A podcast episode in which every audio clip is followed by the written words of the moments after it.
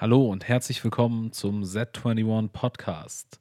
Mein Name ist Jan Bayer und ich heiße euch heute ganz herzlich willkommen zu meiner ersten Folge, meiner ersten richtigen Folge mit einem Gast. Und mein Gast ist heute niemand geringerer als Joey Regenstein.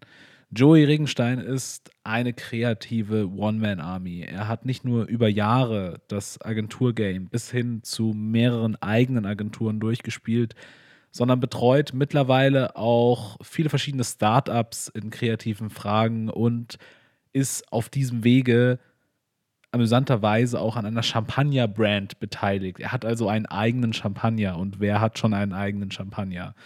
Vor allem aber betreut Joey, und das ist der Hauptgrund, warum wir heute hier telefonieren, meine Abschlussarbeit an der Design Factory und hat mir in den letzten Monaten über alle Höhen und auch über alle Tiefen hinweg geholfen und mir geholfen, meine Idee so dorthin zu bringen, wo sie heute steht. Ich weiß dank Joey ganz, ganz viele Sachen und eine der wichtigsten Sachen, die ich glaube ich von ihm in den letzten Tagen und Wochen gelernt habe, ist, dass der Weg viel wichtiger ist als das Ziel.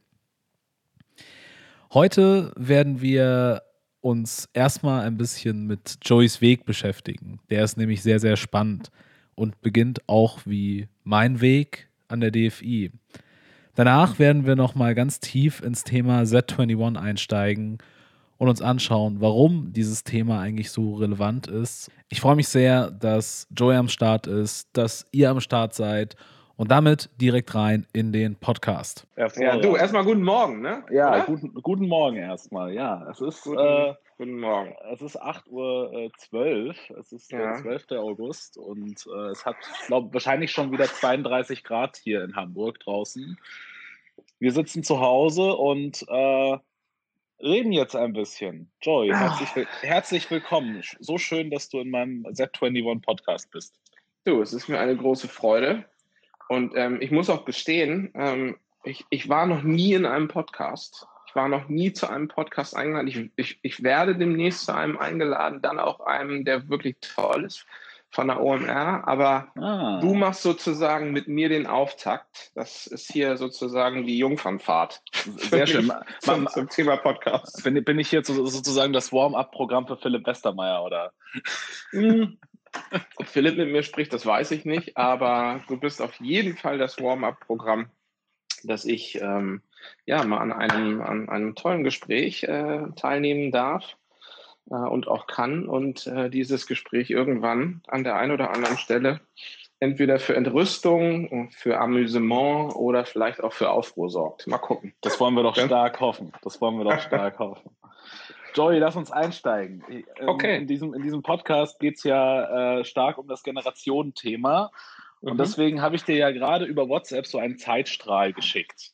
Da ja. sind verschiedene Generationen darauf eingezeichnet. Und ja. ich möchte von dir zunächst mal wissen, wo ordnest du dich denn ein? Naja, also ich, wenn ich das hier äh, von den Daten her äh, sozusagen ableiten darf, dann bin ich ganz klar äh, Gen X, also Generation X. Generation X, das ist ne, super. Ne, 1970 geboren und äh, ja, ich glaube, ich, ich falle da komplett rein. Hervorragend. Da, da liegst ja. du, da, da, liegst du genau in der Mitte. Das, äh, das ist super. Und meine zweite Frage direkt im Anschluss: Wie identitätsbildend glaubst du, äh, war diese Generation und das Aufwachsen dieser Generation für dich? Oh, identitätsbildend. Du haust ja Sachen raus hier am Morgen. Also ich glaube, dass diese Zeit, ähm, in der ich groß geworden bin, ähm, auf jeden Fall ganz viel dazu beigetragen hat, äh, wie ich so drauf bin und wie ich Dinge sehe. Ähm, ich meine, das sind Zeiten, wo man noch in einem Nordmende äh, Kassettenrekorder, den man sich äh, mit einem, weiß ich nicht, mehr oder weniger schlecht sitzenden Gurt ähm, um die Schulter hängen konnte, um das erste Gefühl von Walkman zu haben. Also das ist meine Zeit. Ne? Und ich glaube, wenn man das mal so ver vergleicht, was so heute an Schnelligkeit und irgendwie an Dynamik äh, irgendwie so passiert, wenn man die Technologie sieht, die uns alle umgibt, dann glaube ich, ist ein großer Unterschied ähm, auf äh, dem Weg zum zum Handball- oder Basketballverein, wobei damals Basketballvereine, weiß ich gar nicht, ob es die schon gab in Deutschland, aber auf jeden Fall Handballvereine gab es. In dem war ich auch. Und auf dem Weg dahin ähm, musst du dir vorstellen, die Kassette immer wieder zurückzuspulen, ähm, um Walk in the Park zu hören, war natürlich echt nervig, ne? aber war trotzdem geil. So, und heute machst du wahrscheinlich in deinem, in deinem Spotify, in deiner Spotify-App, machst du irgendwie einen Klick auf Loop und dann kannst du das Lied äh, 50 Millionen Mal hören. Also ich glaube, das sind alles prägende Dinge. Ähm, da könnte ich jetzt noch ganz viele aufzählen, aber ich glaube, du hast ja noch ein paar mehr Fragen, die dazu ja. beigetragen haben, dass sich äh, diese, diese, diese Begebenheiten ganz stark auf unterschiedlichen Ebenen äh, dazu beigetragen haben, wer ich bin, was die Generation ausmacht und ähm, vielleicht auch, wie demütig man auch ein bisschen ist. Ähm, ja, wahrscheinlich. wahrscheinlich. Das war damals echt anders und ähm, da gibt es gute Dinge, aber auch vielleicht weniger gute Dinge an den Zeiten damals. Ne? Sowas ja, wie Kassette ja, zurückspulen, um einen Song neu zu hören, zum Beispiel. Ne? Das stimmt, das, das, das, das kenne ich ja. Doch, doch wobei ich kenne das gerade noch so, aber jetzt in meinem Alltag aktiv eigentlich gar nicht mehr. Und wahrscheinlich macht sowas auch ein bisschen entspannter und langsamer. Ich zum Beispiel äh, verliere vollkommen die Nerven, wenn mein Spotify mal fünf Minuten abgestürzt ist und äh, das nervt mich total und ich denke mir dann, ich sitze dann da, das kann doch nicht sein. Und äh, ja, auf der anderen Seite ist es noch gar nicht so lange her, dass Leute mit dem Bleistift Kassetten zurückgespult haben, wenn sie sich ja. irgendwie, wenn sie sich irgendwie reingefressen hatten in den Rekorder. Und, und, und, stell dir vor, stell dir mal vor, und ich finde, das ist, äh, das ist wirklich, ich meine, da klingt man alt und ich bin alles andere als alt im Kopf, aber stell dir vor, du hast einen Lieblingssong oder du suchst einen Song auf einer Kassette. Ja, also Alternative ist sozusagen, ist, ist Vinyl, ne? also eine mhm. Platte auflegen oder einen Song auf einer Kassette anhören und du suchst den. Und du kannst, ähm, kannst den nicht finden. Und du musst äh, 20 Minuten, 20 Minuten durch ähm, äh, einen, unendlich sozusagen klapperndes äh, Tape irgendwie spulen, bis du, bis du den vielleicht findest. Ne? Manchmal hat man ihn noch gar nicht gefunden, weil es war nicht die richtige Kassette und so. Also ich finde es total irre. Ne? Eine ganz andere Art also, von Hartnäckigkeit, ne? Eine andere Art von Hartnäckigkeit. Und, und, und du musstest wirklich diesen Song hören wollen. Wenn du 20 Minuten nach ihm gesucht hast, auf welcher Kassette er denn aufgenommen ist, wenn die nicht richtig gut beschriftet war. Und heute, ey, tippst du den ein und der ist innerhalb von, weiß ich nicht, du musst äh, ja noch, da. Du musst den ja noch nicht mal tippen, du kannst ihn einfach ins Handy summen. Ja, du summst ihn ins Handy und das war's. Und das ist ein echtes Commitment gewesen, also auch an die, die die Musik gemacht haben. Ne? Ja, also es ist wahrscheinlich das größte Geschenk für, für einen Musiker, wenn er hört, da hat einer, der die, die Musik liebt, 20 Minuten äh, durch fünf unterschiedliche Kassetten hin und her gescrollt oder ich weiß gar nicht, gespult, um den Song zu hören. Naja. Das stimmt, das stimmt. Das dazu. Ne? Ja. Habe ich auch schon lange nicht mehr drüber nachgedacht. Und ich habe hier eine Kiste, da habe ich mir mal die Mühe gemacht, die zu digitalisieren. Da sind alle meine alten Tapes drin. Und die habe ich alle mal. Hast du auch so Mixtapes ähm, gebaut? Ja, mit Mixtapes gebaut und, ähm, und habe vor allen Dingen mal dafür gesorgt, so in alten Zeiten zu schwelgen. Ähm, weil du findest ja, ich glaube, fast alles auf Spotify. Aber mhm. das Irre ist, ich habe zwei, drei Songs, meine absoluten Lieblingssongs, habe ich nicht gefunden auf Spotify. Das sind irgendwelche Bootleg-Sachen ähm, und äh, ja, ist doch irre, ne? dass es heutzutage Musik gibt, die du auf Spotify oder auf keinem anderen äh, digitalen äh, Streaming-Dienst findest. Das ist schon irre, finde ich. Das stimmt, das stimmt. Ja, möchte man gar nicht meinen, aber ist so. Schade eigentlich. Absolut. Aber ich habe einen Freund, der, ich habe einen Freund, der, der hat die Scheibe noch. Die kann ich mir mal leihen. geil, geil. Und dann hast du genau diese zwei, drei Songs wahrscheinlich immer mit deinem Kassettenrekorder um die Schulter auch auf dem Weg zur Uni gehört, ne? Nee, auf dem Weg zur Uni, äh, da war ja schon, ich meine, das ist äh, dann 94 gewesen. Ähm, und da gab es natürlich schon den ganzen Techie-Stuff, den wir uns so wünschen, also CD-Player und so. Das war schon, das war schon Next Level. Den sogenannten Discman. den Discman, ja, ganz genau. Und ich habe auch einen, habe ich unten noch in so einem alten Bisley-Schrank drin, den traue ich mich nicht wegzutun, weil das ist äh, mein erster Discman gewesen. Ja. ja, das ist witzig. Mir geht es so mit meinem ersten MP3-Player. Ich weiß noch, da, ich, ich hatte das muss sowas wie 2005 oder 2006 gewesen sein. Da habe ich den ersten MP3-Player oder wahrscheinlich sogar noch früher. Die sahen noch so aus wie USB-Sticks und da habe ich auch noch so ein paar von mhm. in, in, irgendwelchen Kisten rumfliegen und ich denke mir so, ah, die hebe ich mal lieber auf. Das, die, an, an die kommst du eh nie wieder ran und das ist irgendwie so ein schönes Relikt aus der Zeit.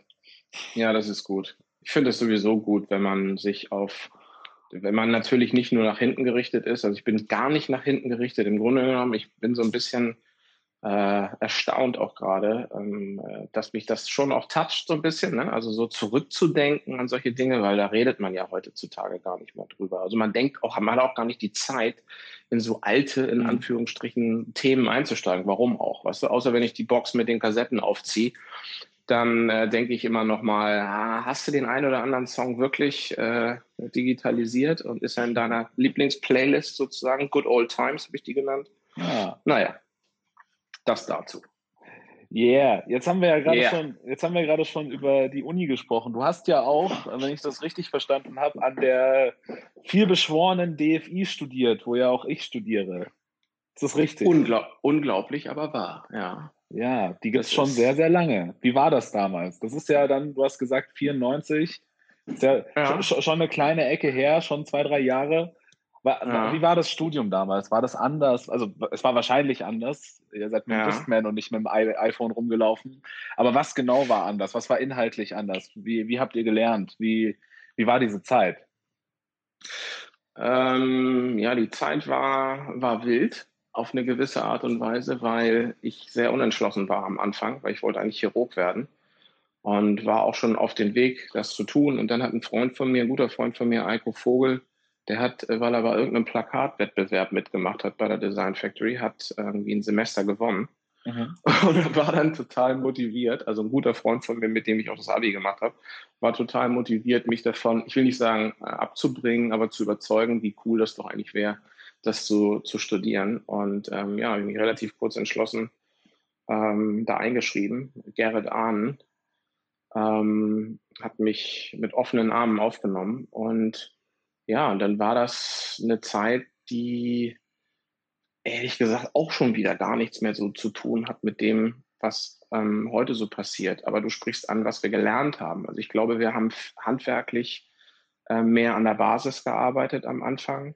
Also es ging wirklich ähm, um Typografie, es ging um Farblehre, ähm, es ging um Formsprache. Also es ging mehr um Dinge, die so, ich sag mal so, die 2.0 Idee eines Grafikers ne, irgendwie so ausmacht. Und ähm, das ganze Thema äh, Bildbearbeitung, Photoshop, Illustrator, ähm, Quark Express, ja, heute ist ja InDesign. Ähm, das war zwar auch irgendwie alles Thema, aber dann auch wirklich erst im dritten Semester oder so. Und ich glaube, heute geht das alles viel früher los. Also ich bin ja lange und Na klar, Jahre, meine, die meisten kommen ja schon mit, mit, mit, mit den genau. ganzen Skills irgendwie. Die, genau. die, die, die haben sich die ja. Creative Cloud in der 10. Klasse schon gecrackt ja. und, und können alle Programme schon. Ja, ja. Es ist wirklich so. Also ich habe ja während meiner Zeit bei, ähm, von meiner Agentur, da habe ich Philipp Gebhardt, also bleibt mir ewig in Erinnerung, ist auch ehrlich gesagt ein lieber, lieber Freund geworden, ist damals mit 13 Jahren über eine Freundin zu uns in ein Praktikum, sozusagen Schulpraktikum, der, also ich habe ihm gesagt, Philipp, danach, irgendwie nach dem Praktikum habe ich gesagt, Philipp, das ist unglaublich, was du kannst, ähm, weil es ist in der Tat so gewesen, ich glaube, es gab einen oder vielleicht zwei in der Agentur, die dem im Photoshop irgendwas erklären konnten. Mhm. Der war so fit der hat sich das alles so extrem autodidakt beigebracht. Das ist wahrscheinlich auch ein Einzelfall. Aber es entspricht genau dem, was du sagst. Also die, die, das, das Skillset von jungen Menschen, die heute studieren, und ich kann das gut ähm, nachvollziehen, weil ich lange Jahre auch als, als Dozent äh, gearbeitet habe ähm, an unterschiedlichen Unis. Das ist viel, viel höher. Und ich hab, bin teilweise wirklich, also, was heißt begeistert, aber ich finde es einfach großartig, was da schon da ist, ne? weil es ist ja immer irre, wenn du schon was kannst und was mitbringst, dann bist du ja auf eine gewisse Art und Weise auch schneller und kannst ja einfach in kürzerer Zeit mehr drauf schaffen. Total.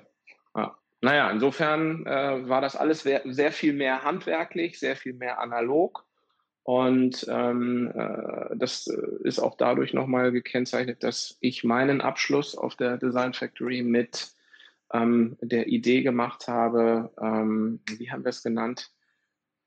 äh, ich konnte dann sozusagen in, in, in Multimedia einen mhm. Abschluss machen. Ne? Also Multimedia sagt es ja schon. Und ähm, da war ich, glaube ich, einer der allerersten, die nicht nur klassisch Kampagne äh, gemacht haben, mhm. sondern auch irgendwie digitale Themen. Ne? Website schon irgendwie war ein Thema.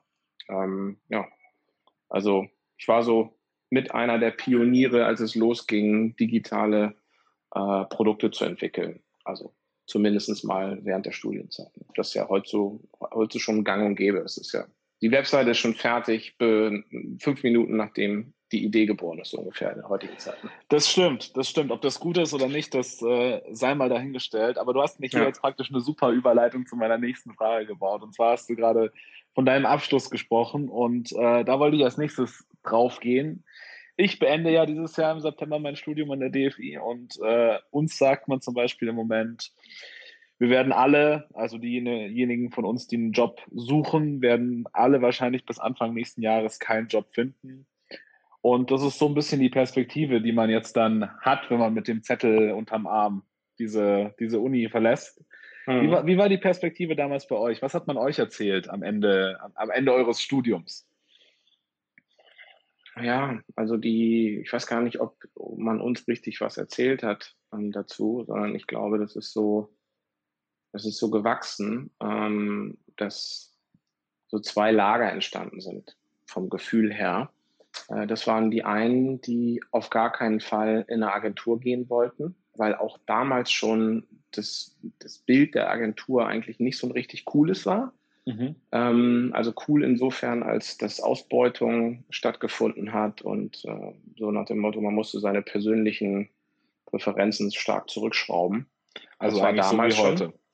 Ja, absolut so wie heute, aber ich glaube, heute ähm, gibt es viel mehr, die wirklich auch andere Wege gehen, weil auch das Potenzial für andere Wege einfach mehr da ist. Damals gab es Agenturen, da gab es unterschiedliche Agenturen natürlich, ähm, aber es äh, ist keiner auf die Idee gekommen, ein Startup zu gründen oder mhm. irgendwie, ne? So und sich von vornherein selbstständig zu machen im Sinne von Freelancen machte damals auch schon keinen Sinn.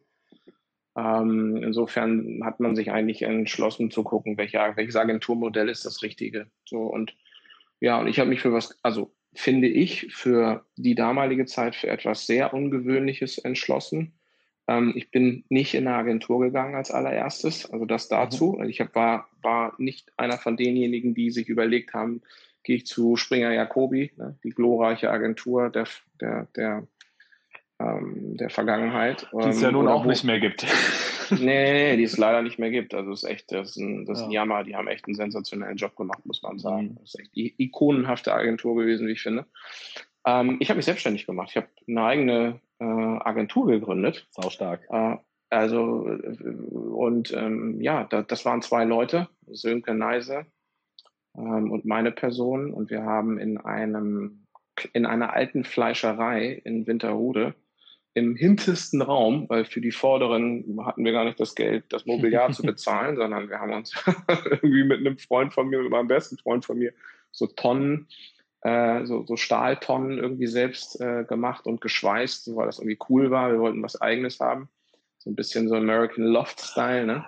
Also das, wofür die Leute heute ganz viel Geld ausgeben, habt ihr einfach selbst gemacht. Haben wir selbst gebaut, aber auch nur, weil ich da extrem gute Unterstützung hatte und dann ging's los, ne? Und da haben wir Flyer gemacht für Partys und wir haben kleine Webseiten gebaut und ja, und haben es dann irgendwann geschafft, äh, ein richtig ähm, ja, ein großes Ding an Land zu ziehen. Was war das? Was habt ihr da an ähm, Land gezogen? Das Mannesmann Arcor, das war ein Zusammenschluss von einem ja, Telekommunikationsprovider. Mhm. Ähm, die haben eigentlich Mobilfunk gemacht und sind dann eingestiegen in das Thema Daten, äh, also Datennetzausbau. also Datennetzausbau für die allerersten Webseiten. Mhm. Und ähm, ja, und wir waren, der Sönke war ein sehr findiger Informatiker und ist äh, direkt dann mit mir auf das Ding eingestiegen. Ich war der Grafiker, der Screen Designer und äh, wir haben das geschafft, äh, Mannesmann Arcor äh, an den Start zu kriegen. Ähm, und ähm, das Spannende daran, ich weiß gar nicht, wie das entstanden ist und woher wir den Kontakt hatten. Auf jeden Fall ging es dann plötzlich darum, irgendwo hatte irgendjemand gehört, dass es eine kleine Agentur gibt, ähm, äh, in Winterhude die Webseiten macht. Und damals war das alles andere als gängig. Ja, also das ist also, ne, wir kommen aus der Zeit, wo mir in Meetings gesagt worden ist, das weiß ich noch, da waren wir bei Haribrot, ähm, Herr, ähm, Herr Ringstein, ich finde das alles total toll und spannend, was Sie mir hier erzählen, aber Sie wissen doch, was wir machen. Da habe ich den ne, als junger, junger sozusagen Mensch, habe ich den mit großen Augen angeguckt und wusste gar nicht, was ich sagen sollte. Und dann guckte er mich an und sagte zu mir, wir backen Brot. Und da habe ich gesagt, ja, das ist, äh, das, das weiß ich. Ich weiß schon, wo ich bin, ja, in was für einem Unternehmen ich gerade hier pitch. Und dann guckte er mich an und sagte, ähm, können Sie mir erklären, wofür wir eine Webseite brauchen? Also nur mal so für dich, das ist so die Zeit, wo ich mit der kleinen Agentur Sunrise Design ne, ähm, gestartet bin. Das waren so die Anfänge bei uns. Aber das Schöne war, Mannesmann Arco hat für uns akquiriert. Die haben uns quasi zu Kunden von ihnen geschickt und wir waren mhm. die Idee, die Lösung. Ähm, wenn der Kunde gesagt hat, wollt ihr nicht gleich auch hier irgendwie eine, eine, eine Datenleitung, nenne ich es mal ganz vorsichtig, damals gab es ja noch 56K Modems, ne, mhm. damit du ein Gefühl dafür hast, wo der Unterschied war, 56K Modems und jetzt haben wir irgendwie, weiß ich nicht, 400 Mbit oder so. Ja. Leitung und, und noch schneller. Wahnsinn, ja, ja. ja. Teilweise ja ein, ja. Giga, ein Gigabit. Absolut. Wenn's ja, und dann haben wir losgelegt. Ja. So, ne? Das war so, dann haben wir losgelegt, unsere Sachen zu machen. Ja, Wahnsinn. Aber ich finde mich also so in dieser Situation, die du da gerade beschrieben hast, mit äh, du musst irgendwem erklären, wozu ich das jetzt brauche. Äh, da, da findet man sich ja heute teilweise wieder. Ich meine, mit Social Media haben die meisten ja doch schon den Schuss gehört. Aber ja. gerade wenn man sich so ein bisschen im deutschen Mittelstand äh, umsieht, hat man ja das Gefühl, ja, da sind wir wieder da, da hat das Rad wieder sich einmal komplett gedreht und wir sind äh, ja. mit, mit einem neuen Thema wieder da, wo wir da vor 20 Jahren waren, als, äh, als du am Anfang deiner Karriere standest. dass man den ja. Leuten erklären muss, warum das jetzt äh, wichtig und richtig ist. Und 20 Jahre später hat das jeder. Ja, absolut richtig. Das stimmt. Das ähm, kann ich nur bestätigen. Das merke ich halt auch immer. Es liegt aber auch daran, dass deine Generation damit ähm, aufgewachsen ist oder damit groß geworden ist mit diesen Themen, ne? weil es ist ja alle, die mhm. richtig fit sind in den Social Media Aspekten, sind ja oft auch Heavy User gewesen. Das ist ja nichts, was du, ich meine, gut, jetzt kannst du auch irgendwie, ähm, ich will nicht sagen Studium machen in dem Bereich, aber du kannst Seminare besuchen, Workshops machen. So, ne? Also du bist in der Lage, dich von Leuten, die wissen, wie es geht, inspirieren zu lassen und so Best Practice Sachen auch ähm, erklären zu lassen, damit du, damit du dich weiterbilden kannst. Ähm, ja, das ist ja kein klassischer Lehrberuf, ne, sondern man wächst da so rein und macht viel Erfahrung und das Wobei trägt man dann. Ich tatsächlich neulich irgendwo eine Anzeige gesehen habe, das fand ich total spannend. Äh, E-Sports Management als Studium. Mhm. Okay. Wobei das ist ein sehr spezialisiertes, äh, sehr spezialisiertes Feld. Ja, ja, total. Ähm, ich, aber ja? so, das ist, also das zeigt ja nur, es ist ja dann doch irgendwo schon im Mainstream angekommen, wenn du es schon auf Bachelor studieren kannst. Ja, das ist, ich meine, die, die E-Sport-Szene, wenn es da was gibt, wo man was studieren kann, dann denke ich, dann ist das in, in diesem Umfeld, weil das ist ein absolutes Milliardengeschäft. Das ist ja total ein größeres Geschäft als, ähm, würde ich jetzt mal sagen, als die Entertainment-Industrie oder es wird auf jeden Fall ähm, ein größeres Geschäft als die, in, die Entertainment-Industrie äh, im Bereich Film so, ne? und, und äh, Musik. Das ist ein gigantisches Feld, äh, wo unglaubliche Summen für unterschiedliche Themen in den Raum gestellt werden. Ne? Also es ist schon faszinierend. Aber wenn man kein Gamer ist, dann spürt man das nicht so. Ja, klar. Und das ist ja, ja das, also das ist ja dasselbe mit Fußball, wenn man kein Fußballer ist. Ich bin zum Beispiel auch so also meine Begeisterung gegenüber Fußball hält sich in Grenzen und äh, dann ich, ich spüre das auch nicht so. Mir, mir, mir sind die Mechaniken dahinter bewusst, aber worum es da wirklich geht, das kann ich nicht, kann ich nicht nachvollziehen. Aber bevor wir über die Zukunft reden, lass uns noch mal ein bisschen weiter äh, gehen. Dann habt ihr diesen großen Kunden an Land gezogen. Und wie, wie ging es dann weiter mit der Agentur? Wie, wie, wie, wie kann ich mir das vorstellen? Ja, das war natürlich ein großer Moment. Ähm, wir haben, ich weiß noch, der, ich, ich komme nicht auf den Namen leider. Ich hatte den ganz lange Jahre, hatte ich den parat. Ähm, äh, einer von äh, dem Unternehmen, also diesem Zusammenschluss Mannesmann Arco, ist wirklich äh, aus Frankfurt, wirklich nach Hamburg geflogen, um einen Termin mit uns zu machen. Ähm, und ich weiß noch, wir hatten echt ein großes Problem in der Situation, weil du musst dir vorstellen, äh, Winterhude Ähm, kleine Agentur, wie gesagt, die alten Räume eines ehemaligen Schlachtbetriebes oder Metzgers. Ja. Mhm. Ähm, und nur hinten stehen zwei Schreibtische, aber auch nur hinten, weil wir eine kleine schöne Terrasse hatten, angeschlossen an diesen Raum. Und wir mussten irgendwie so, der, der große Bluffartig, mussten wir jetzt dafür sorgen, dass wenn der kommt, irgendwie der, der einen guten Eindruck kriegt. Und dann haben wir, haben wir wirklich, kann ich mich noch gut daran erinnern, haben wir unterschiedliche Freunde, die wir hatten, ähm, haben wir gebeten für diesen Tag. Nein. Ähm, ist kein Witz, ist kein Witz. Es ist wirklich so passiert. Wir haben diese Freunde und ich weiß, einer von denen, wie gesagt, war Eiko Vogel, mit dem ich auch studiert habe, ihren, ihren Desk da aufzubauen. Also so ein bisschen ne, das, das WeWork sozusagen der Vergangenheit. ähm, ähm, und, und dann haben, haben die alle ihre Tische da aufgebaut. Ähm, da, das eine war einfach nur ein privater Tisch, aber hatte irgendwie cooles Equipment zum Zocken. Ähm, und, und der eine, der Eiko war halt auch Grafiker.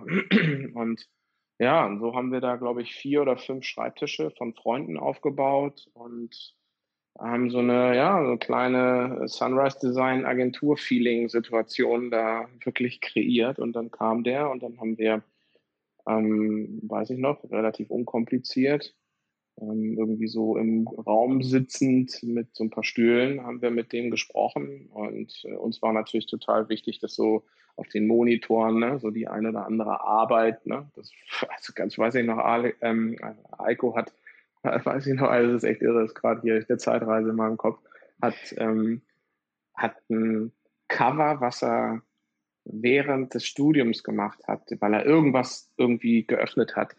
Ähm, eine Arbeit, wo er ein Cover gemacht hat für fettes Brot, weiß ich noch. ähm, was er auch selbst geshootet hat und so, ne? Also ganz lustig. Und ja. das hat so jeder gemacht und dann haben wir da echt äh, der große Bluff gespielt. Lustig Geil. ist aber, als der Mann ging, ähm, hatten wir den Job. Wir und waren die Agentur. Und, und ihr konntet die alle einstellen, ne? Nee, das leider, das, das ging leider noch nicht, aber wir hatten zumindest mal, wir waren die Agentur in Hamburg für Mannesmann Arcor. Das heißt, wenn ein Kunde eine Webseite haben wollte, dann haben die uns angerufen mhm. und haben gesagt, hier, äh, wir haben, hier ist die Adresse, hier ist Ihr Ansprechpartner, bitte vereinbaren Sie da einen Termin. Das Spannende ist, die wollten da kein Geld für haben. Für die war nur wichtig, dass wir da einen guten Job machen. Und du, und dann hatten wir, hatten wir Kunden, ähm, also das war wirklich die beste Neugeschäftsmaßnahme überhaupt, die ich jemals an den Start gebracht habe, weil ich habe das damals ähm, eingetütet und das hat, das war toll. Ne? Das ging mehrere Jahre lang und dann hatte ich irgendwann das Gefühl, das reicht mir alles nicht mehr. Äh, ich muss mich inspirieren. Das ist irgendwie, wenn du nach dem Studium irgendwie das Gefühl hast, du kannst das alles schon auf eine gewisse Art und Weise, was natürlich Quatsch ist ich konnte gar nichts oder relativ wenig, aber es hat dazu gereicht, zumindest mal ähm, drei oder vier Leute ähm, äh, die Miete zahlen zu lassen. So. Mhm. Und dann habe ich, äh, dann habe ich mich nach drei Jahren aus dieser Agentur verabschiedet, ähm, was sehr traurig war, weil irgendwie hatten wir so das Gefühl, jetzt geht's gerade los. Ähm, und ich habe aber das Gefühl gehabt, das ist es nicht. Ich muss irgendwie noch von richtig guten äh, Leuten aus der Branche lernen. Und ähm, das Schöne ist, es geht mir heute noch so.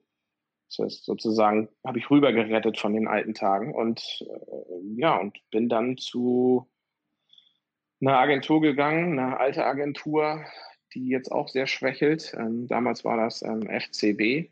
Mhm. Und da habe ich mich beworben bei FCB Brand New Media an der Alster 19 ähm, als Kreativdirektor digital. Oder für integrierte Kommunikation, sage ich jetzt mal so. Das war mhm. so, ne? Das, und ähm, ja, da hatte ich natürlich echt megamäßig viel Erfahrung, weil ich war bei Sunrise Design der Praktikant, die, der, der Putzmann, ähm, der Telefonist, der Sekretär, der Artdirektor, der Kreativdirektor, der Geschäftsführer Kreation.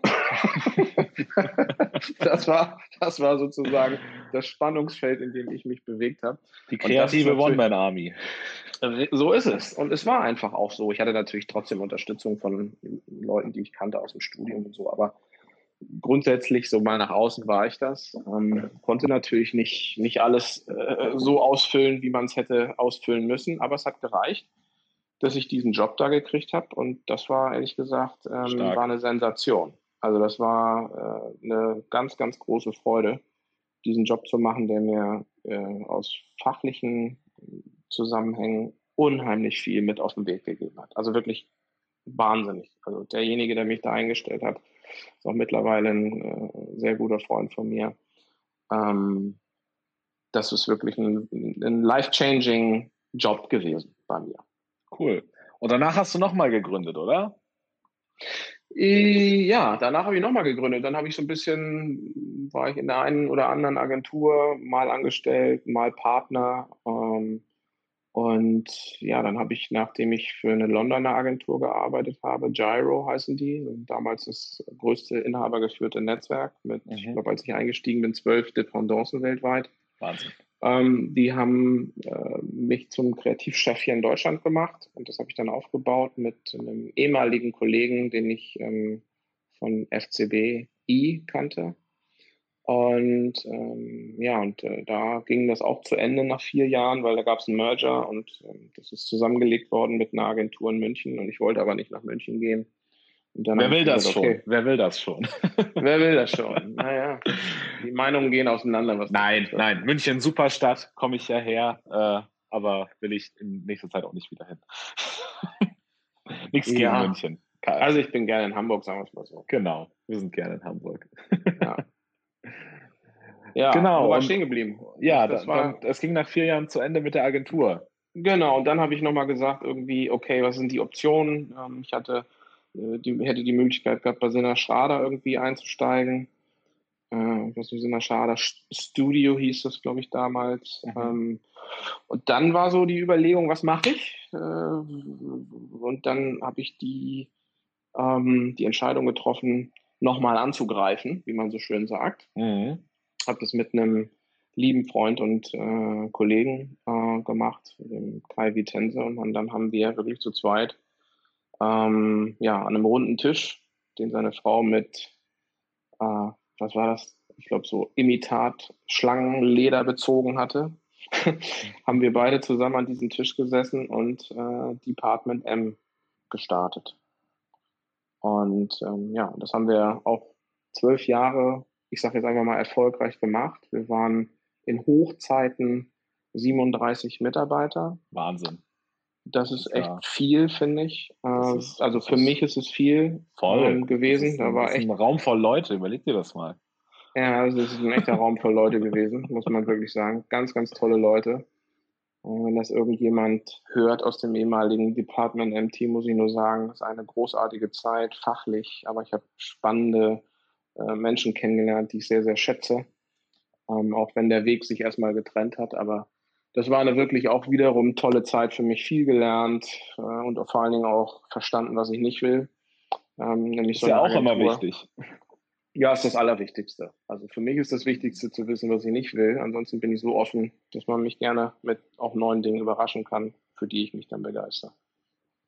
Super. Ja, insofern Department M, so zwölf Jahre und dann war auch das äh, Geschichte. Da hatte ich dann irgendwann auch keinen Bock mehr drauf, weil die Szene sich ähm, sehr, sehr, sehr stark verändert hat. Also die ganze Agenturlandschaft hat sich sehr stark verändert. Das Schöne war, wir haben eigentlich gegen den Trend, ähm, als bei vielen Agenturen es schon eingebrochen ist, haben wir eigentlich ja, einen Aufschwung gehabt haben viel für äh, Gruner und Jahr gearbeitet, haben mega, mega tolle Kunden gehabt. Also wirklich, äh, wenn ich dann Name-Dropping machen würde, ist eigentlich das, was man als kleine Agentur äh, haben möchte. Das war auch immer so mein Ziel, das habe ich auch erreicht mit Kai. Das, ähm, die Idee war, eine kleine Agentur äh, zu sein, wenn dann 37 Leute noch eine kleine Agentur sind. Aber wir sagen jetzt einfach mal so, das war ja nicht immer so, ne? Wir waren halt auch mal sechs, mal zwölf, mal 18, das ist so langsam gewachsen. Mhm. Ähm, und wirklich richtig coole Kunden zu haben. Weißt du, das war so mein Anspruch als Kreativer. Also ich will halt mal irgendwie für Mini arbeiten, ich will mal für Google arbeiten, ich will mal für Paramount arbeiten, ich will mal für äh, ja, Mercedes-Benz arbeiten. Also ich höre jetzt auch auf mit dem Name-Dropping, aber das war für uns damals ja, aber ich, ich, ich, ich, glaube, man hat jetzt, man hat jetzt ein Gefühl, dass das jetzt nicht äh, Meyers Metzgerei von nebenan war, für die ihr nee, da, nee, nee, für die ihr da geschafft habt, sondern dass das schon äh, große ja. Corporates waren und dass das echt relevantes Zeug war, das ihr da produziert habt und kreiert. Mal mehr, mal weniger, aber äh, das waren auf jeden Fall mal ähm, Marken, die sich aussuchen konnten, mit wem sie arbeiten. Und ähm, für uns war es immer eine Herausforderung, uns diesen Dingen zu stellen. Und das hat viel Spaß gemacht, ganz viele, viele, viele Jahre. Wenn es irgendeine Arbeit aus der Zeit gibt, äh, wo du jetzt sagen müsstest, das ist, auf die bin ich am stolzesten, welche wäre das? Boah, also ich glaube, so vom Gefühl her würde ich sagen, es gibt zwei, zwei, also zwei Kunden, für die ich äh, sehr, sehr gerne gearbeitet habe. Ähm, das eine ist Lufthansa. Mhm. Ähm, ein, wir haben einen ganz, ganz tollen Kunden gehabt, Jens Polkowski, der das der die ganze ähm, Lufthansa Family, das ganze, ganze Thema sozusagen unter sich hatte. Und wir haben, wir durften, muss man ja sagen, für Gruner und Jahr, damals die Corporate Editors, im, äh, jetzt Territory, die digitale Umsetzung machen, die erste digitale Umsetzung machen des äh, Lufthansa, der Lufthansa Magazinfamilie. Da ah. war halt ah. Exclusive dabei, ne, für die Frequent und Hon-Klassen äh, Menschen, für ähm, der, das, Grund, das grundlegende Lufthansa Magazin. Das hat unheimlich viel Spaß gemacht. Ähm, die erste ja, App für Lufthansa zu machen, das haben wir auch, ich glaube, sechs Jahre gemacht. Wahnsinn. Und ähm, das hat, also es hat echt Bock gebracht. Das war ein tolles Team ähm, von Corporate Editors, war auch ein tolles Team auf Lufthansa-Seite. Und ähm, da, da gibt es eine ganz lustige Anekdote, die musst du erzählen, weil das ist einfach, ich finde das, weißt du, die, die, die, die das Leben, finde ich, schreibt echt lustige Geschichten, dramatische mhm. Geschichten, aber in diesem Fall ist es eine wirklich lustige, die muss ich dir kurz sagen im Zusammenhang mit Lufthansa. Ähm, ich habe einen Freund, der studiert hat also vielmehr ist es der, der beste Freund von meinem Bruder, der hat mich gefragt, hat gesagt, Mensch, Joey, mhm. arbeitet doch für Lufthansa. Meinst du, du kannst was regeln, dass ich da einen Praktikumsplatz kriege? Und äh, da habe ich gesagt, das mache ich, 100 Prozent. Ich, ich äh, lehne mich da für dich ganz weit aus dem Fenster. So, gesagt, getan, das habe ich auch gemacht. Ähm, äh, nachdem mich der Kunde hundertmal gefragt hat, ob das auch die richtige Entscheidung ist, weil der hat normalerweise eigentlich immer nur Praktikantinnen gehabt ähm, und jetzt mal das, so nach dem Motto der erste Praktikant, das ist wirklich so gewesen. Und ich habe mich da ganz, ganz, ganz weit aus dem Fenster gelegt. Ich will nur sagen, wozu das geführt hat. Das hat dazu geführt, dass der nach mehreren Jahren, also der hat seinen Job so gut gemacht, dass Lufthansa eine eigene Stelle für den, ähm, äh, wie sagt man so schön, ins Leben gerufen hat. ja, äh, so. Und Stark. Dann ist der, der Jens Polkowski irgendwann ähm, in einen anderen Bereich, Chef von einem anderen Bereich geworden und dann ist der Clemens sozusagen der neue Chef geworden. Und jetzt musst du dir vorstellen, das ist alles innerhalb von drei Jahren passiert. Von, ich habe ihn empfohlen als Praktikanten zu, er ist derjenige, der mich und Gru, also Gruner und Jahr im Sinne von Corporate Editors brieft, um diese Projekte umzusetzen. Wahnsinn. Das fand ich sowas von geil, das war so lustig. Äh, das Einzige, was wir nie hingekriegt haben, wir haben es nie hingekriegt, dass ich, während er sozusagen in Verantwortung war, Teil eines Meetings, eines gemeinsamen Meetings war. Äh, das wäre natürlich lustig gewesen, weißt du? Also ja, ne, ja, vom Praktikanten zum Chef dieser Abteilung hat eine megamäßige Raketenkarriere da auch jetzt gemacht. Super stark. Ähm, ne? also das ist lustig. So, das äh, und dann kurz noch, ähm, Audi war ein, äh, ein sehr challenging ähm, äh, Kunde. Aber der Geschäftsbericht 2010, den wir gemacht haben, da haben wir alles gemacht im digitalen Universum, über alle Plattformen hinaus, also sozusagen die, das, die weiterführende Konzeption und digitale Umsetzung vom Audi-Geschäftsbericht mit immer dem Anspruch, äh, null Fehlertoleranz wie die Ingenieure, wurde mir mal gesagt in einem ersten Meeting. Und mhm. ähm, alles, was ich hier tun muss, ein Award gewinnen. Ähm, ja, das war auch ein, ein tolles, toller Job, toller Kunde, hat mir viel Spaß gemacht. Und der Prozess, wie wir das gewonnen haben, war auch toll. Ähm, ja, deswegen ist mir das sehr im Hinterkopf geblieben. Aber es gibt du, es gibt so viele Sachen, die wir gemacht haben, die, die ich gut finde. Ähm, ja, insofern, aber ich, ne, aber ich wenn glaub, ich mich entscheiden müsste, sind es die beiden. Ja, genau. Ich glaube, das ist, man, man hat ja dann doch immer so seine, seine Speerspitzenprojekte, wo man am stolzesten drauf ist. Ja.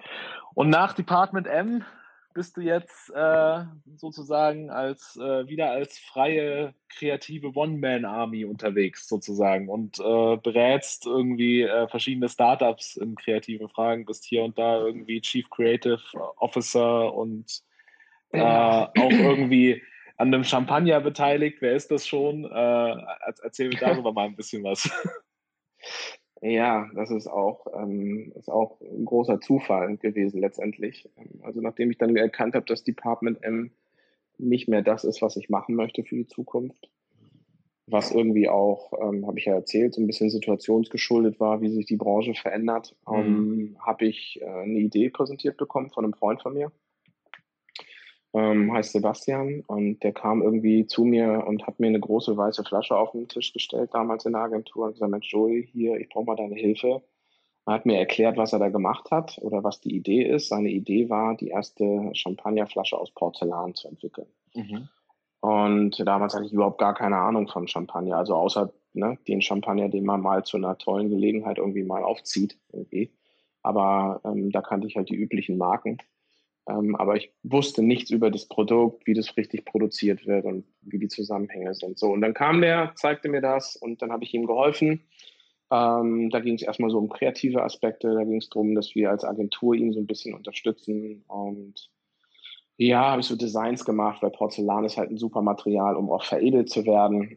da kannst du halt tolle Sachen drauf machen. Altes Material, was ich mittlerweile sehr, sehr liebe ähm, mit einer tollen Geschichte dahinter. Naja, um es kurz zu machen, irgendwie war es dann so, dass ich immer mehr reingezogen worden bin in das Thema, das immer spannender mhm. fand, ähm, ihm so weit geholfen habe, dass ähm, ich den Businessplan für ihn gemacht habe, ähm, so den, den, den, der, der Grundidee der Marke, die dahinter steht, entwickelt habe und, und auch noch die Investoren geholt habe. So, und dann stellte sich raus, dass er eigentlich, was so, weil, weil dann war so die, sozusagen das Fundament und die Grundlage für ein Startup ja, irgendwie äh, geboren und es stellte sich raus nach einem halben Jahr, dass das, was er so mitbringt an Skills, dass das eigentlich nicht das Richtige ist, um in einem Startup, was ja ganz klein war oder ganz klein ist, mhm.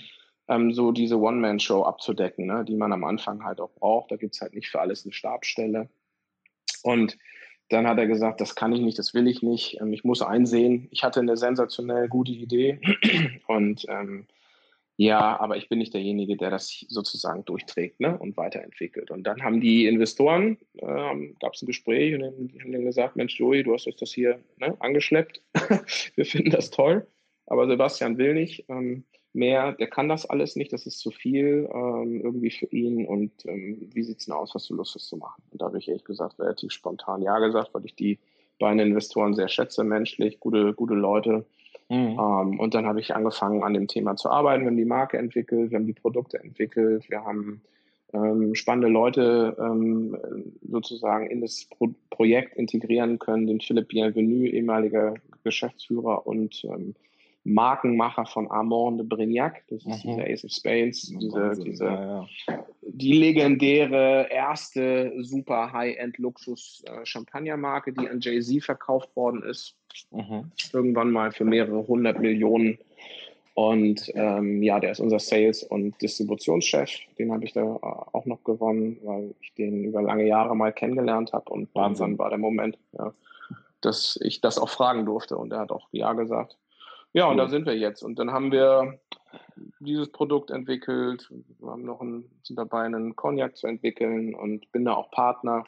Und wie du schon gesagt hast, für diverse unterschiedliche Dinge zuständig. Und also hat sich ja. auch hier sozusagen das Rad wieder einmal gedreht und wir sind wieder fast in den äh, Hinterräumen des alten Metzgerbetriebs und Joey macht alles. Ja, also in diesem Fall, ähm, wenn du jetzt ein bisschen mein Umfeld sehen könntest, du warst ja noch, noch nicht in meinem ähm, kleinen Häuschen hier. Ähm, ich habe einen schönen Arbeitsraum, mhm. in dem sitze ich auch gerade mit einem kleinen Ventilator, der mich ein bisschen frisch macht. ähm, und das ist in, in der Tat, das ist so Back to Basics, äh, finde ich total toll, ist ein sehr, sehr gutes Gefühl. Ich bin mein eigener Herr. Ähm, ich bin in der Lage, Entscheidungen zu treffen, die mich entweder nach vorne bringen oder ähm, wo ich mir einen Arschtritt abholen kann, mal blöd gesagt. Ähm, also es fühlt sich sehr, sehr gut an und ich genieße das sehr. Ähm, ja, finde es einfach, ist das richtige Modell für mich. Super. Äh, was ich da gewählt habe. Ähm, es macht einfach unheimlich viel Spaß und da ich ein absoluter Selbststarter bin, mir muss keiner sagen, was ich tun soll oder muss, sondern ich stehe morgens auf und bin gut drauf und tue auch viel dafür, gut drauf zu sein und überlege mir dann, wie kriegen wir das, was wir hier tun wollen, Schritt für Schritt nach vorn. Hervorragend. Und wenn du gerade keine Champagner entwickelst oder an anderen Startups mitschraubst, dann bist du ja mhm. auch noch äh, jetzt wieder, also nochmal ganz wieder an den Anfang gegangen und äh, wieder zurück an die DFI gekommen, jetzt aber als Dozent und Coach. Und das ja. ist ja, das ist ja auch äh, der Weg, wie wir zusammengekommen sind. Gott sei Dank. Ich kann mich noch erinnern, als ich Anfang dieses Semesters ging es ja darum, irgendwie einen Coach für, für, für die Abschlussarbeit äh, zu suchen, die man ja im letzten Semester anfertigen muss habe ich mit Jester gesprochen, weil ich irgendwie, ich, ich war ja selber immer nicht, also ich bin, erstens bin ich später dazugekommen an der DFI, zweitens äh, habe ich es auch mit dem Besuch der Vorlesung nicht immer ganz so ernst genommen, daher kannte ich die meisten Dozenten, die da irgendwie auf dieser Liste standen, die potenziell Coach sein konnten, gar nicht. Dann habe ich Jester okay. gefragt, wer, wer, wer ist denn irgendwie, wen kannst du dir denn vorstellen für, für mich und mein Projekt? Und da hat sie gesagt, okay. da würde ich auf alle Fälle zu Joey gehen. Und das war auch ihre erste und einzige Antwort. Okay. Und nach unserem Gespr ersten Gespräch habe ich auch direkt gedacht, geil, it's a match. Das funktioniert super. Und jetzt äh, würde ich gern von dir wissen, was hast du denn nach dem ersten Gespräch gedacht, als ich dir von, von meiner Idee, von Z21, von dieser dusseligen Unternehmensberatung, die irgendwie, äh, wo, wo irgendwie Leute aus der Generation Z, die viel älteren und erfahreneren Menschen beraten wollen. Was war, mhm. was, was war dein erster Gedanke dazu? Also ich äh, äh, muss da sagen, ich war total begeistert ähm, von dieser Idee und ähm, ich war so begeistert, dass ich das Gefühl habe, das ist ähm, eine Idee auf Augenhöhe mit mir als Joey, als äh, jemand, der strategisch, konzeptionell, kreativ denkt und Bock hat, sich zu pushen, auch immer wieder bei Themen. Und ähm, habe da ehrlich gesagt auch spontan das Gefühl gehabt, äh, wow, das ist etwas, was es braucht. Also das habe das gar nicht so als Abschlussarbeit gesehen, so dieser Grundgedanke, sondern ähm, ich hatte sofort dieses Gefühl, es hat eine wahnsinnig hohe Relevanz, was du dir da überlegt hast, in der mhm. heutigen Zeit ähm, Generationen zu verbinden, weil ich auch jemand bin, der das sehr, sehr stark spürt über meine Arbeit mit jungen Menschen ähm, und äh, das Gefühl habe, diese, diese Brücke und dieses, dieses, dieser Beratungsansatz, was auch immer die Beratung dann sein mag, ne? das mhm. ist ja mhm. bei dir sehr vielfältig und auch auf unterschiedlichen Ebenen, ähm, das braucht es irgendwie. Und das fand ich total klasse. Also ich fand das klasse, ich fand es hat eine hohe Relevanz und ich fand es spannend, dass jemand wie du, ähm, also äh, jemand, der, der innerhalb eines Studiums auf so eine Idee kommt, ähm, sowas zu deiner Abschlussarbeit machen möchte, weil es eine wahnsinnige Komplexität hat. Und du weißt, am Anfang waren wir beide wirklich auch in den Gesprächen dabei, dem erstmal einen Rahmen zu geben, Absolut. weil man sich relativ, ne, relativ schnell verlaufen kann. Ja, ja, ich glaube, also das, ah. das, das war sowieso die wichtigste Arbeit. Das ist eigentlich total schade, dass wir diese ersten Gespräche nie aufgezeichnet haben, weil da, glaube ich, nochmal dieser Prozess so gut dargestellt hätte werden können, wie man so eine Grundidee dann nochmal in ihre Einzelteile auseinander nimmt, schärft ja. und danach wieder zusammensetzt. Ja, absolut. Und das fand ich einfach toll. Und ähm, die Kombination Jan und Generation Z, ähm, das fand ich großartig und das macht mir auch Freude, weil ich bin ähm, von Jester gefragt worden, ob ich Lust hätte, das mal zu machen. Und ähm, ich habe das halt viele Jahre an unterschiedlichen Schulen gemacht, habe es nie an der Design Factory praktiziert sozusagen und war da mal ab und zu mal äh, Juror irgendwie bei Abschlussarbeiten, aber mhm. das war es halt auch und ja, und das macht mir unheimlich viel Freude und ähm, das ist ein echter Zugewinn auch, äh, an solchen Projekten arbeiten zu, zu dürfen und zu können und das gemeinsam mit dir. Das ja, das, ist, kann ich, das, äh, kann ich nur zu, das kann ich nur zurückgeben. Für mich ist es wahrscheinlich sogar noch ein viel größerer Zugewinn als für dich. Nee, das, überhaupt nicht, weil das ist das, das ist das Spannende, das, was junge Menschen oft so denken. Weil junge Menschen, irgendwann ist das Alter auch scheißegal. Also, also Voll. Also, mal, ne? Aber ich, ich versuche mich immer nicht auf mein Alter reduzieren zu lassen, deswegen sage ich in Gesprächen, glaube ich, auch immer erst ja. eigentlich äh, frühestens nach 30 Minuten, wenn man sich mal, wenn man mal die erste richtige Unterhaltung geführt hat, äh, versuche ich dann erst irgendwie aufs Alter zu kommen, wenn überhaupt.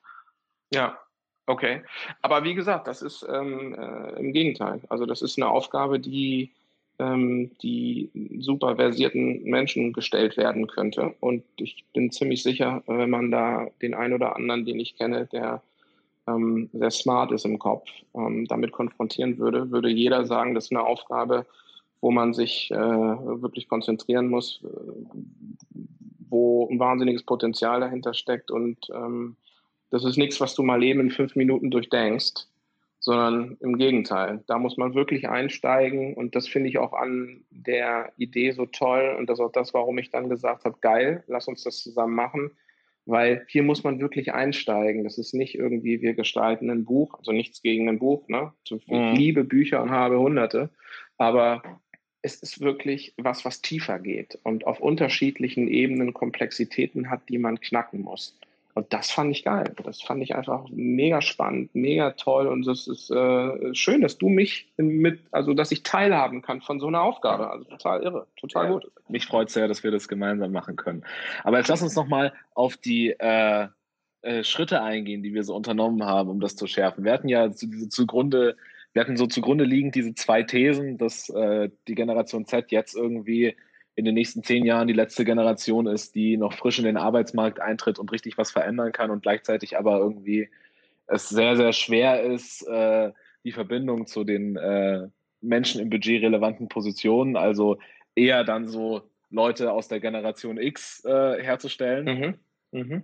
Und äh, dieser Gedanke, dass man da irgendeine Art Beratung schaffen müsste, um den, den, den Link zu schaffen. Welche Schritte haben wir denn äh, unternommen, um diese erstmal in meinen Augen eigentlich, eigentlich ganz simple und klassische Idee zu schärfen und zu dem zu machen, was sie heute ist?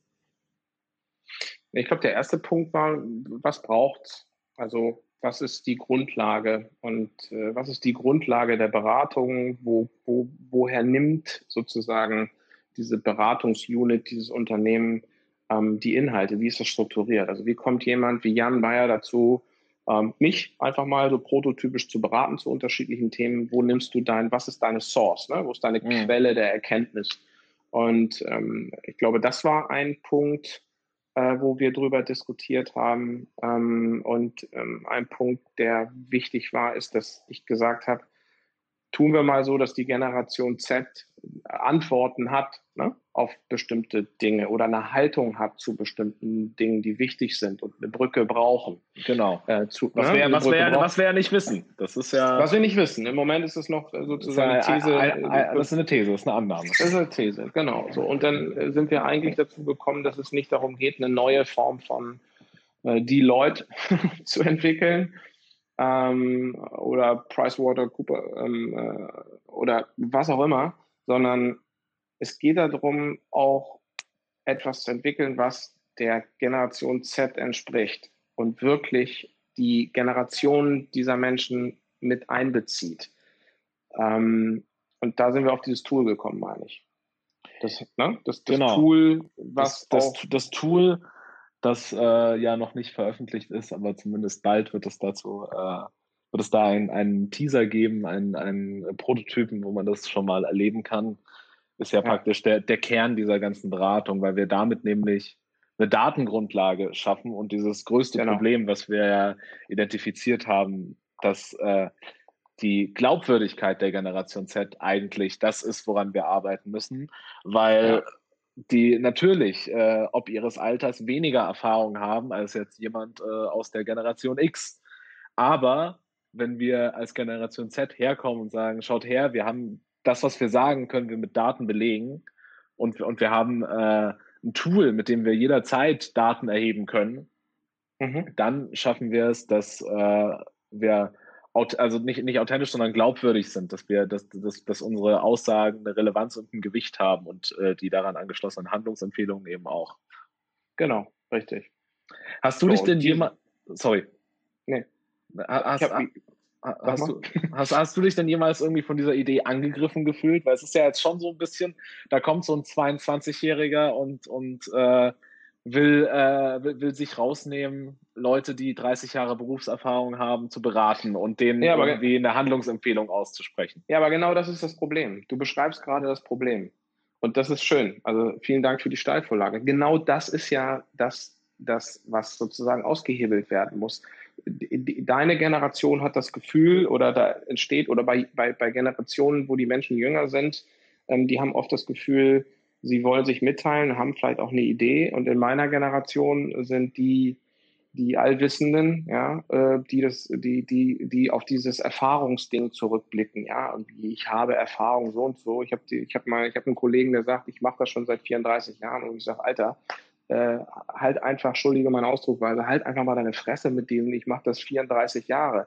Was interessiert uns sozusagen, außer dass du demütig sein solltest, was du alles machen konntest, was du vor 20 Jahren gemacht hast, weil die Welt sich so rasant verändert, dass es wichtig ist, was heute, weißt du, was heute Stand der Dinge ist und wie wir uns dem heute präsentieren. Und ähm, deswegen finde ich das total gut, dass ähm, es hier etwas gibt, was eine Brücke schafft, ähm, was der Generation X die Möglichkeit gibt, zu verstehen, aber auf einer fundierten Basis zu verstehen mit guten Leuten, die in der Lage sind, auch Annahmen und auch neue Ideen sozusagen aus diesen Daten, die da erhoben werden, abzuleiten und so gut zu präsentieren. Das ist es, worum es geht. Und ähm, das ist genau das muss aufgebrochen werden, ne? weil ich finde das immer ganz spannend. Es gibt junge Menschen, die haben mehr Erfahrungen als ich in bestimmten Bereichen. Wenn man natürlich Erfahrungen machen möchte und zeitgleich Erfahrungen sozusagen als Formel zugrunde legt, dann gebe ich dir recht. Aber es gibt auch Leute, die unheimlich wenig Erfahrung gemacht haben in vielen, in vielen Jahrzehnten. Ja, und ich, ähm, also insofern, weißt du? Genau, und ich glaube, und ich glaube, die, die, der Trick ist ja auch an Erfahrung, dass man seine Erfahrung teilt. Und äh, alleine wir zwei in den, in den ganzen Gesprächen, die wir über das letzte halbe Jahr hatten, wie viel Erfahrung wir ausgetauscht haben, ist ja, ja irgendwie, ich meine, ich möchte jetzt nicht behaupten, dass ich dich immer mega, das, das, also so, weißt du, das, das soll jetzt nicht so klingen, als hätte ich dich mit meiner Erfahrung je, jedes Mal bereichert, aber ich glaube, dass wir in diesem, in diesem, in diesem gesunden Miteinander, in diesem, in dieser ausgewogenen Unterhaltung, die wir immer geführt haben, schon doll voneinander gelernt haben. Total, weil es ist deine Idee und nicht meine Idee. Und das ist eine Idee, die ich hätte haben können auf eine gewisse Art und Weise, weißt du? So. Und ähm, ich, ich glaube, das ist es, was, was die Gesellschaft braucht. Und da muss eine Transformation stattfinden. Diese Überheblichkeit von bestimmten Menschen in bestimmten Positionen, ähm, die muss einfach aufgebrochen werden. Und ich glaube, da ist so ein Tool mit so einer fundierten, datengetriebenen Basis genau das richtige Mittel ähm, äh, sozusagen die, die, die Quelle darzustellen, um äh, diese Daten auf die adäquate Art und Weise halt auch zu transferieren, ne? also zu übertragen in ein Gespräch, in, in Ideen etc. Und ähm, das ist egal, wie alt man ist. Und im Gegenteil, ich meine, ihr äh, werdet da sein, wenn ich schon das, das, das, das Zeitige gesegnet habe. Und dann geht es darum, dass ihr Dinge einfach richtig macht. Und ich glaube jetzt, und das fand ich auch noch so spannend an deinem Konzept, ähm, ist es wirklich auch wichtig, bestimmte Aspekte auf diesem Planeten hm, immanent zu verändern, weil diese Veränderung muss stattfinden, weil wir einfach an einem Punkt angekommen sind bei äh, bestimmten Themen, wo ähm, von meinem Gefühl jetzt etwas getan werden muss. Es hätte schon viel, viel früher getan werden müssen, aber jetzt muss es auf jeden Fall getan werden. Ja, jetzt, jetzt, jetzt, ist so der letzte Moment. Ich meine, genau, jetzt so, so der letzte Moment. Wir, wir, genau. wir, kennen ja alle Statistiken, dass, also so, dass wenn wir jetzt nichts ändern, dass 2035 das Bild auf dieser Welt schon ganz anders aussieht. Und wenn wir uns jetzt gerade mal umschauen, wir tun alle so, als wäre das noch so wahnsinnig weit weg, aber die Krise ist, ist die, die Krise ist hier, auch wenn jetzt Corona irgendwie abklingt, was, also was darauf folgt und das, das, wir, haben das alle noch nicht überblickt. Und ich, ich glaube und ich hoffe, dass wir mit Z21 unsere Wirtschaft und unsere Gesellschaft vielleicht irgendwie ein kleines bisschen positiv beeinflussen können, dass wir, äh, dass wir diese ganzen schlimmen Dinge, die passieren werden, so ein bisschen abschwächen und vielleicht ein kleines bisschen, wenn es nur ein Grad in die richtige Richtung ist, dass wir das, dass, dass wir die ein bisschen pushen können. Absolut. Hast du gut gesagt. Also ich würde weitergehen als ein Grad. Ähm, ich, ich gerne kann, auch, aber schon ein Grad kann ja, wie wir äh, klimatechnisch wissen, viel ausmachen. Ja, ein Grad kann einen großen Unterschied machen, wenn du, keine Ahnung, auf einer Linie zu einem Ziel in 7000 Kilometern unterwegs bist in der Luft. Ein Grad, das ist mhm. äh, auf jeden Fall mal äh, 700, 800 Kilometer anderer Strand. ja. Und, an de, und, und, an dem Strand äh, kann es vielleicht auch nicht so schön sein. Das ist wie wenn man im Urlaub das falsche Hotel gebucht hat. Ganz genau. Absolut. Und das will niemand. Joey. Das, ja. Wir kommen zum Schluss. Wir haben schon eine ja. Stunde auf der Uhr. Ich habe jetzt noch ich seh's. mir was ganz Besonderes ausgedacht. Das hat noch kein Podcast vorher gemacht und zwar eine schnelle Fragerunde zum Schluss. Haha. ich dachte schon, echt? Du hast mich gekriegt eben. Okay, nee, auf gar keinen Fall. Und zwar, äh, erste Frage. Was glaubst du, kannst du noch von der Generation Z lernen? Alles. Alles, was äh, für diese Generation Z eine, eine, eine Relevanz hat und äh, wo ich noch bereit bin, mich mit zu beschäftigen. Super. Was würdest du der Generation Z empfehlen? Ähm, seid kritisch, seid offen und ähm, seid da drin bestärkt, dass ihr die Generation seid, die unheimlich viel, leider unheimlich viel tun muss im Sinne einer Korrektur in bestimmten Bereichen, in unterschiedlichsten Bereichen. Hört, hört. Jetzt habe ich noch einen Flaschengeist für dich und äh, der gewährt dir einen Wunsch. Und zwar kannst du äh, eine Sache ändern, die in fünf Jahren auf der Welt anders sein soll. Was wäre das? Also, das ist eine ganz schwierige Frage. Ähm, das ist eine schwierige Frage, ähm, aber ich glaube, wenn man sich die Welt mal anguckt, dann gibt es eigentlich nur eine Sache, die ich mir wirklich wünschen würde. Ähm, ich würde mir nicht sowas wünschen wie globaler Frieden zum Beispiel. Das ist natürlich etwas, was wünschenswert wäre, aber ich würde mir wünschen, dass die Menschen in den unterschiedlichen Ländern auf diesem Planeten verstehen, dass es ähm, keine Grenzen gibt. Also du bist einfach geografisch mit deinem Hintern an einer anderen Stelle auf diesem Planeten. Das ist wärmer, kälter, keine Ahnung was. Aber dass das global gedacht wird, weißt du? Also diese, der Gedanke, ich bin Deutscher, ich bin Amerikaner, ich bin dieses nationale Feeling, dass das aufgebrochen wird, sondern dass, dass, dass die Welt eins ist und auch wirklich eins wird und auch das zwischen den Menschen so gelebt wird. Das würde ich mir wünschen. Und ich glaube, da sind alle anderen Dinge mit einbezogen, von globaler Frieden und all den Themen, die wichtig sind. Das war ein sehr, sehr schöner Satz zum Schluss. Joey, vielen, vielen lieben Dank für diese frühe Podcast-Aufzeichnung.